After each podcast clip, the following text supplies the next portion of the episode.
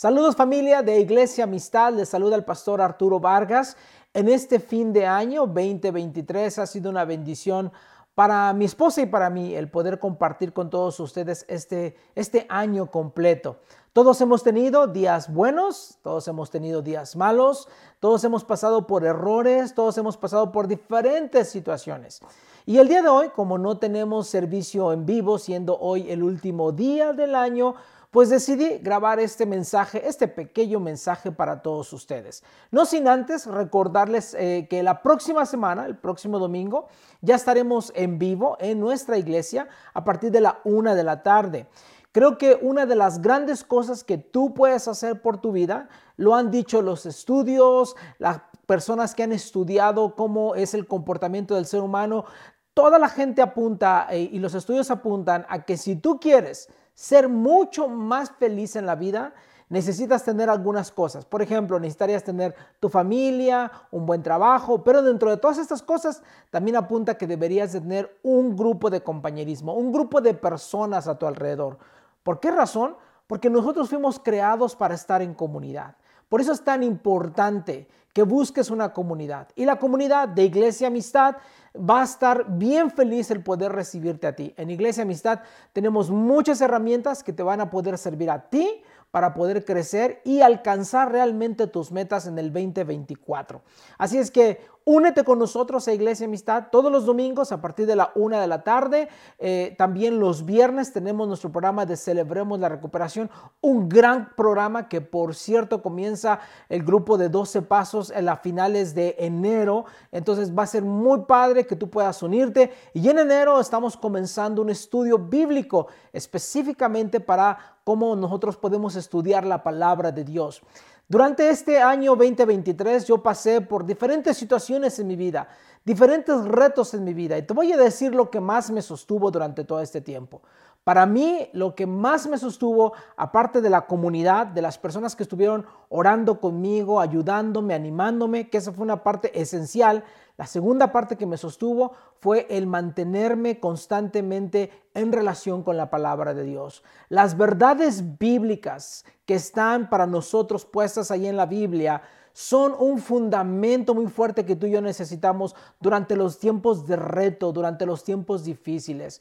Entonces, empezando el año en Iglesia Amistad, vamos a estudiar ¿Cómo podemos nosotros entender esas verdades bíblicas y aplicarlas? Vamos a aprender más acerca de cómo estudiar la Biblia. Entonces, para esto vamos a tener grupos de estudio pequeño y también vamos a tener los sermones y varias otras cosas que vamos a estar teniendo y que les voy a estar anunciando durante las siguientes semanas. Entonces, muy importante, tendremos en Iglesia Amistad para el 2024 grupos de compañerismo y grupos de estudio bíblico de tal forma que juntos nosotros podamos avanzar y lograr las metas que tanto estamos queriendo lograr.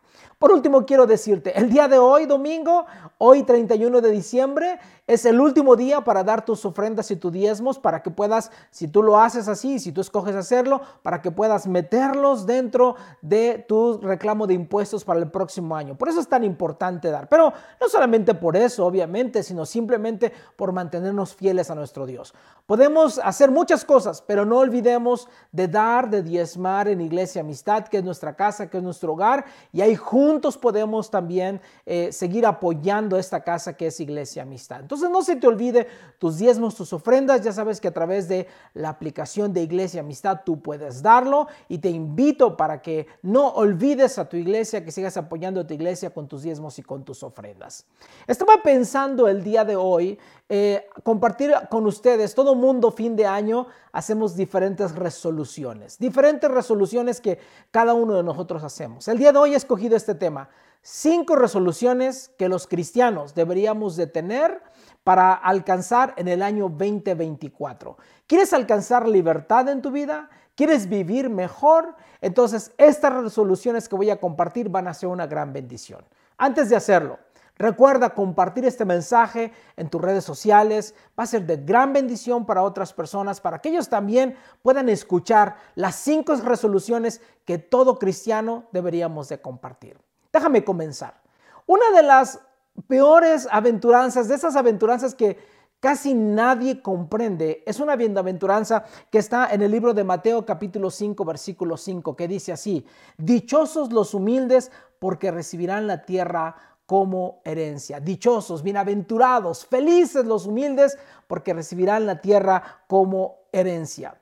Y cuando leemos un versículo como estos, la verdad suena medio ridículo, porque en el mundo, en, en la cultura normal, si tú quieres sobresalir, si tú quieres tener éxito, la mayoría de las veces te indican que nosotros debemos de pasar por encima de los demás. Hay que ir por arriba de los demás para finalmente nosotros tener éxito. Pero ¿sabes cuál es el problema? Que no entendemos lo que es la palabra humildad. No entendemos, pensamos que humildad es un sinónimo de debilidad y estamos muy lejos de lo que realmente significa lo que es la humildad. Humildad significa fuerza bajo control. La palabra humildad del griego viene específicamente relacionado a un caballo salvaje que es domado. Es decir, el caballo tiene más fuerza que el jinete, pero el caballo es humilde y permite que el jinete lo monte, entonces el caballo mantiene su fuerza bajo control.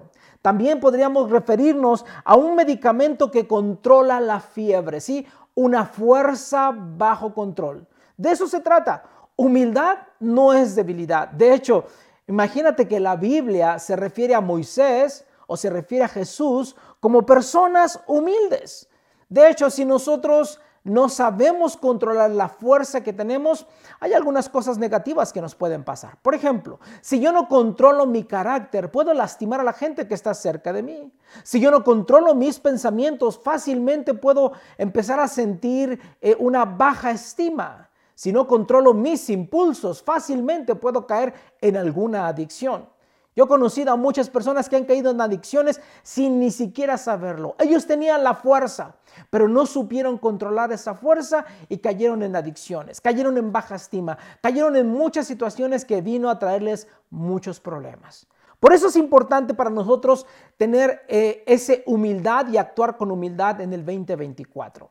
Cinco resoluciones, cinco resoluciones de las cuales nosotros podemos actuar usando ese versículo de Mateo capítulo 5, versículo 5. La primera diría así, cuando alguien te sirva, sé comprensivo y no exigente. Cuando alguien te sirva durante el 2024, estarás rodeado de muchas personas que nos sirven los meseros, los cajeros, la gente que prepara la comida rápida en muchos restaurantes que tú y yo vamos a visitar, vamos a estar rodeados de gente que nos va a servir a nosotros. Los maestros de la escuela dominical, los sugieres en la congregación, hay muchas personas de las cuales ellos nos van a servir. Mira lo que dice la escritura en Filipenses capítulo 2 versículo 4 y 5. Cada uno debe de velar no solo por sus propios intereses, sino también por los intereses de los demás. La actitud de ustedes debe de ser como la de Cristo Jesús. Es decir, Cristo trató a todas las personas que le servían con dignidad y con respeto. Así deberíamos de ser. Nosotros deberíamos tener una actitud humilde y recordarnos que aunque esas personas nos están sirviendo a nosotros, nosotros debemos de tratarlos con dignidad y con respeto. Déjame hacerte esta pregunta. Cuando tu orden sale mal del In Now, cuando tu orden sale mal del Panera Bread, o cuando tu orden sale mal por ahí de Chick-fil-A, o cuando vas a regresar uno de estos regalos que no te gustaron y esas personas se están sirviendo, ¿cómo reaccionas tú? ¿Cómo reaccionas tú cuando te tratan mal? Enseguida demandas, quiero ver al supervisor. Enseguida demandas, quiero ver a la persona que está aquí a cargo porque mi orden está mal. O tal vez lo mejor sería actuemos con gracia por esas personas, con esas personas. Porque todos en algún momento nos equivocamos. Entonces, cuando alguien te, sirva, sé comprensivo y no exigente. Además, recuerda lo siguiente, la Biblia dice que no es más grande el que está a la mesa y está recibiendo el servicio de alguien más, sino es más grande aquel que sirve a muchas más personas. Es mucho más fácil portarnos groseros, demandantes y rudos es mucho más difícil y requiere de humildad, de fuerza bajo control, ser gentiles con aquellas personas cuando se equivocan. Segunda resolución. La segunda resolución diría así, cuando alguien te decepcione, sea amable y no critiques. Cuando alguien te decepcione, sea amable y no critiques. Romanos capítulo 14, versículo 1 dice así. Recibe al que es débil en la fe, pero no para tratar de, de entrar en discusiones. Muchas veces nosotros decimos que amamos a las personas, que somos buena onda con las personas, pero deberíamos de pensar, ¿somos buena onda con las personas cuando esas personas cumplen con nuestras expectativas? Es decir, cuando, ellos actúan de la forma en que nosotros pensamos que ellos deben de actuar, en ese momento entonces los amamos a esas personas. Pero ¿qué pasa cuando una persona comete un error? ¿Seremos nosotros los primeros en criticar a esa persona? ¿Seremos nosotros el primero en decirle a esa persona lo mal que ha hecho? Tal vez siendo muy honestos, demasiado honestos, creo que algunos de nosotros, algunos de nosotros podríamos hasta alegrarnos cuando vemos el error de alguien más. Fíjate lo que te acabo de decir. Siendo bien honestos, algunos de nosotros nos alegramos cuando alguien más se equivoca. ¿Sabes por qué? Porque a nosotros nos hace ver súper espirituales. Porque nosotros sí cumplimos con todas las cosas. Porque nosotros obedecemos todas las cosas. Porque nosotros no nos equivocamos. Pero ¿te acuerdas cuáles eran las personas que recibían la mayor crítica de parte de Jesús? Se llamaban los fariseos. Se llamaban los religiosos que eran muy moralistas y que ellos pensaban nunca se, equivocaban y cuando miraban a alguien equivocarse, le dejaban saber a esa persona, le juzgaban, le criticaban, no eran nada gentiles, no eran nada, nada humildes con esas personas. La idea es ser amable y eso requiere que tenga mi fuerza bajo control. Número tres, tercera otra resolución. Cuando alguien no esté de acuerdo contigo, sé tierno sin rendirte. Y ahorita te voy a explicar eso. Cuando alguien no esté de acuerdo con nosotros, nosotros ya nos hemos dado cuenta, espero que te des cuenta, que es imposible complacer a todos. Cuando tú complaces a un grupo, el otro grupo se enoja. En un momento eres un héroe y al otro momento eres el villano. Es imposible compartir a las personas. Pero la prueba de nuestra madurez espiritual se va a notar cuando tú y yo somos criticados o alguien no está de acuerdo con mi punto de vista, ¿cómo reacciono cuando alguien no está de acuerdo? Ahí es donde se nota mi madurez espiritual. Cuando eso pasa, cuando alguien no está de acuerdo con mi punto de vista, yo tengo tres opciones. Primero, yo tendría la opción de retirarme con miedo, porque no vaya a ser que me vaya a criticar tan fuerte y me da miedo todo lo que me va a decir, entonces me voy. La otra opción sería reaccionando como con enojo decirle a esa persona lo equivocado que está y defender mi punto de vista. O la tercera opción sería responder con amor. Ser humilde no significa que no vas a, a, pararte delante de tus convicciones. No significa que vas a comprometer tus convicciones. Ser humilde significa que vas a tratar con amabilidad a las otras personas aun cuando no están de acuerdo contigo. La escritura dice en 2 de Timoteo, este es un gran mensaje de Pablo a Timoteo, 2 de Timoteo 2, 24 y 25, y un siervo del Señor no debe de andar peleando, más bien debe de ser amable con todos, capaz de enseñar y no propenso a irritarse. Así, mira lo que dice, humildemente deben de corregir a los adversarios con la esperanza de que Dios les conceda el arrepentimiento para conocer la verdad. Aquí nos está preguntando Pablo, ¿Somos peleoneros? ¿Andamos peleando con medio mundo porque simplemente no piensan como nosotros? ¿Sabes qué? Tú y yo somos llamados a ser humildes. Y a ser humildes significa corregir a los demás en amor, aun cuando no están de acuerdo como nosotros. Nos quedan dos resoluciones más del año. La penúltima diría así, cuando alguien te corrija, cuando alguien me corrija a mí, cuando alguien te corrija a ti, sé dócil en lugar de inaccesible. Humildad trata con ser enseñables. Nosotros tenemos que ser enseñables. Nosotros tenemos que escuchar a otras personas, el punto de vista de otras personas y ser enseñables. Pero honestamente, siendo adultos, muchos de nosotros creemos que ya lo sabemos todos y que, que como ya sabemos todo, nadie nos puede enseñar absolutamente nada. Pero entonces escuchemos el consejo de Santiago. Santiago capítulo 1, versículo 19 dice así. Mis queridos hermanos, tengan presente esto.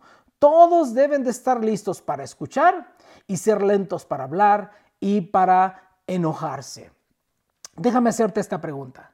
Si alguien te hace una observación acerca de tu forma de pensar o acerca de tu forma de vivir o acerca de tu manera de ser, ¿cómo reaccionas? ¿A la defensiva o estás listo para aprender algo nuevo de tu vida? La gente humilde está abierto a nuevas ideas. La gente humilde se da cuenta que no lo sabe todo y que como no lo sabe todo, hay áreas en las cuales puede aprender algo nuevo, aún, aún viniendo de una crítica, puede aprender de algo nuevo porque quiero seguir mejorando en mi vida. Y la última resolución. Llegamos al fin de nuestras resoluciones. La quinta resolución diría así. Cuando alguien te lastime, y eso es seguro que nos va a pasar a todos, alguna persona nos va a lastimar, alguna persona va a hablar de nosotros, nos va a criticar, nos va a juzgar, alguna persona va a dirigirse a nosotros de una forma incorrecta. Cuando alguien te lastime, mantén la calma en lugar de explotar. ¿Cómo respondes tú cuando alguien te lastima? Dice la escritura en Romanos capítulo 12, 21, no te dejes vencer por el mal, al contrario, vence el mal con el bien. Cuando alguien nos lastima, ¿cómo reaccionamos? ¿Reaccionamos con amor o, reaccionamos con un deseo de venganza? Un deseo de venganza es explotar, es explotar, porque claro, este, esta eh, lastimadura que te acaban de hacer, esta herida que te acaban de hacer, te hace reaccionar. Pero entonces, yo escojo cómo reaccionar. Yo puedo reaccionar con amor o puedo reaccionar explotando con, ah, con venganza. déjame decirte lo siguiente. Cuando tú reconoces que una persona te hizo enojar, cuando tú reconoces, ay, nada más ver a esa persona me cae mal, ¿sabes lo que estás admitiendo? Estás admitiendo que esa persona tiene control sobre de tu vida. Eso es lo que estás admitiendo. Esa persona cuando llega al lugar donde yo estoy o cuando yo llego al lugar donde ella está y me hace enojar, me molesta su presencia, estoy admitiendo, estoy en una posición de debilidad, no de humildad. Estoy en una posición donde estoy diciendo, esa persona controla mi vida en el momento en que tú decides vengarte de una persona, en el momento en que tú decides que esa persona te va a hacer enojar o no vas a estar en el lugar porque está esa persona o no vas a llegar a ese lugar porque está esa persona, tú estás admitiendo que esa persona te está controlando a ti. Déjame recordarte cuál es la promesa de la bienaventuranza que estoy compartiendo con ustedes. Y esta es la promesa para el 2024. Déjame leerte una vez más. Dichosos los humildes, porque recibirán la tierra por herencia. Dichosos los humildes, podría decir así, porque ellos tienen el control de su vida y reciben la tierra por herencia. ¿Sabes qué? Tú no eres una víctima. Tú eres una víctima solo si te dejas controlar por las heridas de las otras personas. Pero ¿sabes a lo que te estoy invitando al 2024? Te estoy invitando a, a vivir libre libre de lo que digan las demás personas, libre de las heridas, libre de las cosas que, te, que muchas veces nos hacen preso. Te estoy invitando a tener tu fuerza bajo control. Este es el versículo bíblico que en el 2024 tú, tú, y yo podríamos alcanzar. Hay una famosa historia de un famoso psiquiatra que fue preso en la Segunda Guerra Mundial. Él era un judío, fue, estuvo en un campo de concentración eh, bajo la autoridad de los alemanes. Su nombre Víctor Frank y Víctor Frank dijo lo siguiente, estando en estos campos de concentración, dijo así, se llevaron mi ropa, se llevaron a mi esposa y a mis hijos, se llevaron mi anillo de bodas. Me paré desnudo ante los nazis y me di cuenta que pueden quitarme todo en la vida, fíjate lo que él dice, pueden quitarme todo en la vida, pero él termina diciendo, pero no pueden quitarme la libertad de elegir cómo responderé. No pueden quitarme la libertad de elegir cómo responderé. Eso es fuerza bajo control. Eso es humildad. Y la humildad te trae libertad. Cinco resoluciones que tú y yo podemos buscar en el año 2024. Vivir un año con mayor libertad. Vivir un año bajo la humildad que Cristo nos, está prometiendo. Y que cuando tú y yo lo hagamos, vamos a poder vivir de una forma diferente. En este día, en este último día del año, Les deseo que tengan un año 2024 lleno de bendiciones. Que Dios los prospere, que los llene de salud, que alcancen sus sueños y que todo proyecto que ustedes puedan realizar o estén pensando realizar, Dios les provea todos los recursos para el año 2024. Recuerden una cosa, no vas a poder tú solo. Por eso es importante que te unas a una iglesia, que juntos podamos trabajar en las cosas que queremos salir adelante. Les deseo que pasen un gran año y el próximo domingo ya estamos en vivo en la iglesia a partir de la una de la tarde. Me va a dar mucho gusto verlos y comenzar este año 2024 de una mejor manera, alcanzando la libertad que Cristo ha prometido cuando tú y yo hacemos de la humildad la meta número uno en el 2024. Que Dios les bendiga. Nos vemos la próxima semana.